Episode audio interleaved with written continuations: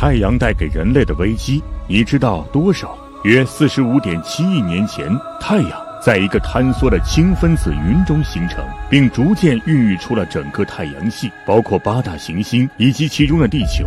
太阳是太阳系的中心天体，也是整个太阳系中最为关键的一个天体。它的质量占到了整个太阳系质量的百分之九十九点八六。八大行星与之相比，简直就是微不足道。与地球相比，太阳的直径是地球的一百零九倍，体积是地球的一百三十万倍，而质量是地球的三十三。万倍。对地球来说，太阳的存在无疑是一件幸事。太阳为地球带来了光明，为地球带来了热量，更为地球带来了生命。如果没有太阳，那么我们人类的文明就不会出现，更不会在短短的几十万年间飞速发展，成为了目前已知的太阳系中唯一的智慧文明。不过，人类对太阳的过度依赖，也使得科学家们产生了一种危机感。近年来，人造太阳的研究和制造可以说是备受关注。除此之外，可控核聚变的突破以及戴森球计划的实施等，都在告诉我们一件事，那就是人类即将面临危机。人类即将面临的危机，恰好就来自于太阳。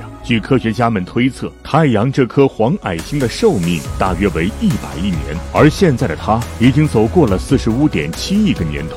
换句话说，太阳是刚到中年。按理来说，距离太阳寿终正寝还有五十多亿年的时间。这个时间跨度本应该不在我们的考虑范围之内。毕竟，人类从真正诞生到现在，也不过才几十万年的时间。几十亿年后的事情，我们根本没必要考虑。然而，事实却是，现在的太阳对人类来说已经是越来越危险了。要知道。太阳的能量以及存在方式，主要是依靠其内部的核聚变来提供的。氢元素的质量占到了太阳质量的四分之三。当氢元素耗尽之时，太阳的寿命也将到达终点。而在三十八亿年之后，随着内部氢元素的减少，太阳会进入红巨星时代。这一时期的太阳体积将会不断膨胀，而这种膨胀。将会导致两种结果：一种是太阳会吞噬周围的行星，包括水星、金星以及我们的地球；另一种结果是地球会随着太阳的膨胀而远离现有的轨道。但是这并不意味着在接下来的三十八亿年中，我们的地球就是安全的。正处在中年时期的太阳，其实远比人类想象的要危险很多。在太阳的最核心区域。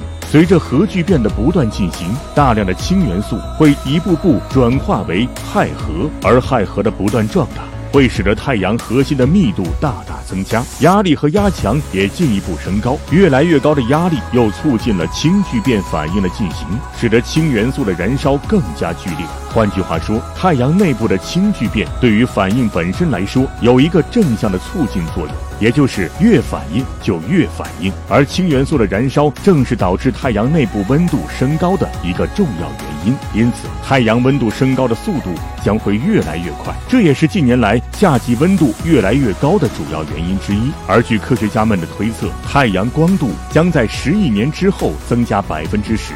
虽然只是增加了十分之一，但是对地球，尤其是对人类来说，将会是一个灭顶之灾。地球上的海洋、湖泊都将因此而蒸发，然后消失不见。随后，地球将会成为金星那样的人间炼狱，并且太阳系的宜居带也会向外推移。因此，虽然太阳的寿命还有五十多亿年，但留给人类的时间却真的不多了。这也是为什么近年来各国政府都在大力发展航空航天技术的一个重要原因。而本世纪中叶就将实现的火星移民，就是人类踏上茫茫宇宙征途的第一站。所以，屏幕前的你知道航空航天的重要性以及尝试移民火星的必要性了吗？